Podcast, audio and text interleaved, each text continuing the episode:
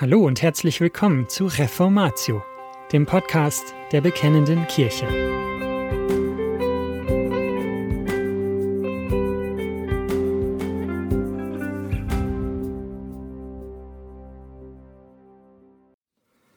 Gott ist Geist, und die ihn anbeten, müssen ihn im Geist und in der Wahrheit anbeten. Johannes 4, Vers 24. Mit diesem Vers überschrieb Dr. Jürgen Burkhard Klautke sein Grußwort in der BK Nummer 33 vom 1. Juni 2008. Alltag und Anbetung. Mit diesem Wort unseres Herrn Jesus Christus grüße ich Sie vielmals. Mir kam der Gedanke, ob ich diesen Gruß nicht mit dem Satz beginnen soll Willkommen im wirklichen Leben. Denn die Situation, in der der Sohn Gottes diese Aussage macht, führt uns zunächst in den normalen Alltag, so wie er damals verlief und wie er uns auch heute vertraut ist. Im Umfeld dieses Wortes geht es um Themen wie Religionsvermischung, Synkretismus und Ehebruch. Jesus, der sich auf dem Weg von Judäa nach Galiläa befand, saß in der Hitze der Nachmittagszeit hungrig, müde und verschwitzt in der Stadt Sicher an einem Brunnen. Wir lesen davon in Johannes 4, 5 bis 7. Seine Jünger waren gerade in die Stadt gegangen, um Nahrungsmittel zu kaufen, da kam eine Frau zum Brunnen, um Wasser zu schöpfen. Die Frau war eine Samariterin, das heißt, sie gehörte zu den Menschen, deren Vorfahren 700 Jahre vor dieser Begebenheit in der Gegend zwischen Judäa und Galiläa angesiedelt worden waren. Damals, genau war es im Jahr 722 vor Christi Geburt, wurden die Bewohner des Nordreiches in die assyrische Gefangenschaft verschleppt. Im Anschluss daran wiesen die damaligen Machthaber, die Assyrer, einigen Volksgruppen aus anderen Gegenden ihres Herrschaftsbereiches dieses entvölkerte Gebiet zu. Die Heilige Schrift berichtet, dass diese Zwangsumgesiedelten ihre Götzen mitbrachten und sich dann mehr oder weniger aus Nützlichkeitserwägungen entschlossen, auch Gott den Herrn, also den Gott, der bisher in diesem Land verehrt worden war, in ihre synkretistische Religiosität einzubeziehen. Wir sehen das in 2. Könige 17. Juden wollten in der Regel mit den Samaritern, den Religionsvermischern, nichts zu tun haben. Wenn sie von Judäa nach Galiläa reisen wollten, machten sie einen Bogen um dieses Gebiet. Als der Herr die Samariterin ansprach und um Wasser bat, brachte sie unverzüglich ihre Verwunderung darüber zum Ausdruck, dass ein Jude eine Bitte an sie richtete. Zunächst entwickelte sich zwischen den beiden ein Gespräch, in dem Jesus sie auf das lebendige Wasser, die Gabe Gottes, hinwies, während die Frau stets an das Wasser des Brunnens dachte, also wenig verstand. Nach einer Weile wurde der Sohn Gottes direkt Gehe und rufe deinen Mann. Das begriff die Frau. Mehr noch, mit dieser Aufforderung riss eine Wunde in ihrer Seele auf, denn die Frau war nicht verheiratet. Richtiger, sie hatte fünf Männer gehabt, und der Mann, mit dem sie gerade das Bett teilte, war nicht ihr Ehemann. Eine Antwort auf die Frage, warum der Herr so unvermittelt auf diese Thematik zu sprechen kam, kann möglicherweise in einer Aussage gefunden werden, die Jesus selbst kurz vorher gemacht hatte. Jeder, der Böses tut, hasst das Licht und kommt nicht zum Licht, damit seine Werke nicht aufgedeckt werden. Johannes 3, Vers 20. Aus der Perspektive dieses Wortes stellte Christus das Leben dieser Frau in das Licht Gottes. Sie begriff sofort, diesem Mann kann ich nichts vormachen. Vermutlich ist er ein Prophet. Aber dann wechselt sie das Thema. Warum? Vermutlich wollte sie nicht über ihre persönliche Situation sprechen. Die Samariterin warf stattdessen die Frage auf, an welchem Ort man anbeten soll. Auf dem Berg Garizim wo es die Samariter zu tun pflegten, oder in Jerusalem, wie es bei den Juden üblich war. Der Herr Jesus griff das Thema auf, aber anstatt sich bei der Frage aufzuhalten, wo die Anbetung stattfinden soll, beantwortet er die Frage, wie Gott angebetet werden soll. Seine Antwort ist der oben zitierte Vers. Die Anbetung Gottes soll im Geist und in der Wahrheit erfolgen. Was meint er mit dieser Aussage? Anbetung in der Wahrheit. Es fällt auf, dass der Herr der Samariterin als erstes deutlich macht, dass sie keine Ahnung von Anbetung hat. Ihr betet an, was ihr nicht kennt, wir beten an, was wir kennen. Zur Erläuterung fügt er hinzu, das Heil ist aus den Juden. Eine solche Auskunft würde nicht nur in den Ohren der Samariterin ziemlich exklusiv geklungen haben. Heute würde man eine derartige Aussage vermutlich sogar als fundamentalistisch bezeichnen. Aber dieser Ausschließlichkeitsanspruch ist nicht Ausdruck von Arroganz, sondern Zeichen seiner Liebe. Wenn man einen Zigarettenraucher auf die Gefahr von Lungenkrebs aufmerksam macht, ist das auch nicht Boshaftigkeit, sondern Fürsorge. Ihr betet an, was ihr nicht kennt, meint in diesem Zusammenhang so viel wie derjenige, der seine Anbetung auf der Grundlage selbst fabrizierter Spiritualität vollzieht, ist zu warnen. Ihm ist zu sagen, du hast keine Ahnung, was Anbetung ist. Du gehst in die Irre. Du begehst den gleichen Fehler, den einst Nadab und Abihu machten, als sie fremdes Feuer auf dem Altar Gottes darbrachten und daraufhin bei ihrer Anbetung durch das von Gott ausgehende Feuer verglühten. Wenn Anbetung, oder verwenden wir einmal die inzwischen weitgehend geläufigere Begrifflichkeit, wenn Worship oder wenn Lobpreis nicht dem Wort Gottes entspricht, ist das keine Lappalie. Du kommst hier mit Mächten in Kontakt, die stärker sind als du, die du nicht steuern kannst und die dich weglenken von dem Gott, der das Heil ausschließlich in Christus verordnet und geschenkt hat.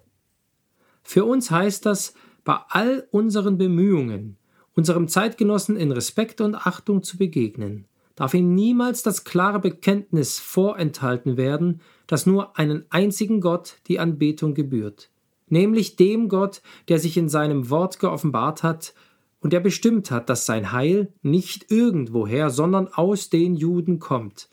Alles andere wäre nicht Anbetung in Wahrheit. Anbetung im Geist. Laut der Aussage unseres Herrn soll unsere Anbetung nicht nur in Wahrheit erfolgen, sondern auch im Geist. Man könnte meinen, der Herr will damit zum Ausdruck bringen, dass der Ort, die Lokalität, an dem Gott angebetet werden soll, in Zukunft gleichgültig ist. Wichtig sei, dass die Anbetung nicht äußerlich, nicht formalistisch, sondern in der rechten Herzenseinstellung zu erfolgen habe. Diese Auslegung von Anbetung im Geist ist sicher nicht falsch, zumal ein solches Verständnis durch andere Aussagen des Wortes Gottes abgesichert ist. Zum Beispiel können wir an das Wort aus dem Propheten Jesaja denken, das der Herr gegenüber den Pharisäern zitiert. Dieses Volk naht sich zu mir mit seinem Mund und ehrt mich mit den Lippen, aber ihr Herz ist fern von mir. Sie verehren mich vergeblich. Matthäus 15, 8 und 9. Jedoch ist es sinnvoll, einmal auf den unmittelbaren Zusammenhang, in dem diese Aussage steht, zu achten. Dann fällt auf, dass der Herr die Anweisung, dass unsere Anbetung im Geist und in der Wahrheit erfolgen soll, mit der Aussage untermauert, Gott ist Geist. Was heißt das? Das heißt, dass die Art und Weise unserer Anbetung Gott entsprechen muss. Gott soll deswegen im Geist angebetet werden, weil nur das seinem Wesen adäquat ist. Denn er selbst ist Geist. Der Weg, also die Anbetung, muss mit dem Ziel, das heißt mit Gott, korrespondieren. Dass Gott nur in einer Weise angebetet werden darf, die mit seinem Wesen in Übereinstimmung steht, ist eine Wahrheit, die heute vielfach vergessen worden ist.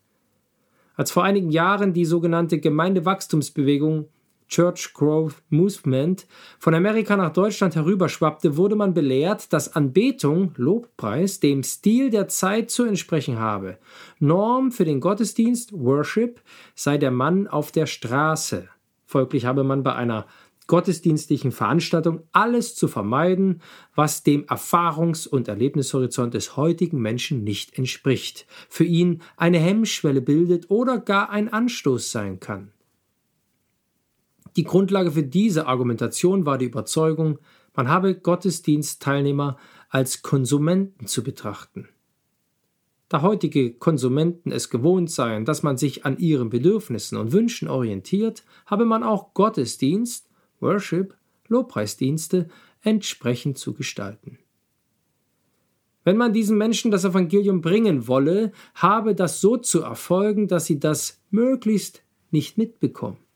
Der Konsequenz hieß das am besten, sie merken gar nicht, dass sie sich nicht in einer weltlichen Veranstaltung, sondern in einem Gottesdienst befinden. Gemeindegliedern, die es wagten, gegen eine derartige Transformation des Gottesdienstes Vorbehalte anzumelden, wurde entgegengehalten, man habe schließlich ein missionarisches Anliegen.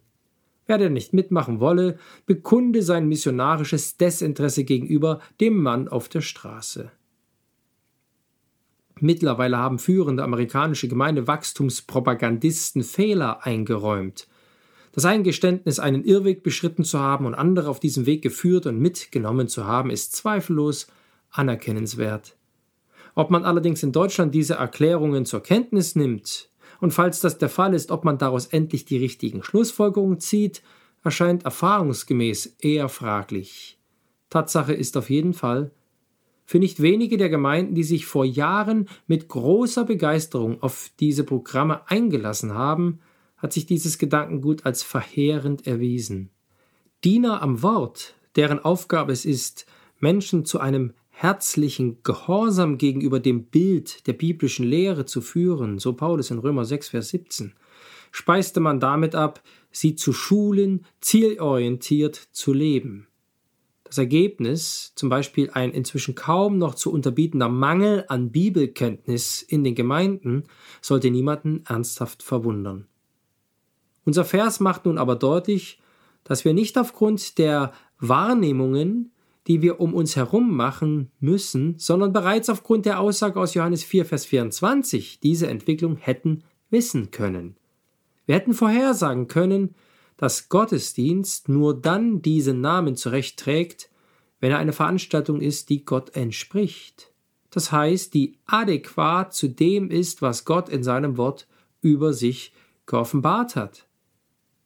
Als man dieses Kriterium für Worship in den Wind schlug und seine Maßstäbe von dem Mann auf der Straße entlehnte, veranstaltete man keine Gottesdienste mehr, denn es wurde Gott darin nicht so angebetet, wie es ihm entspricht.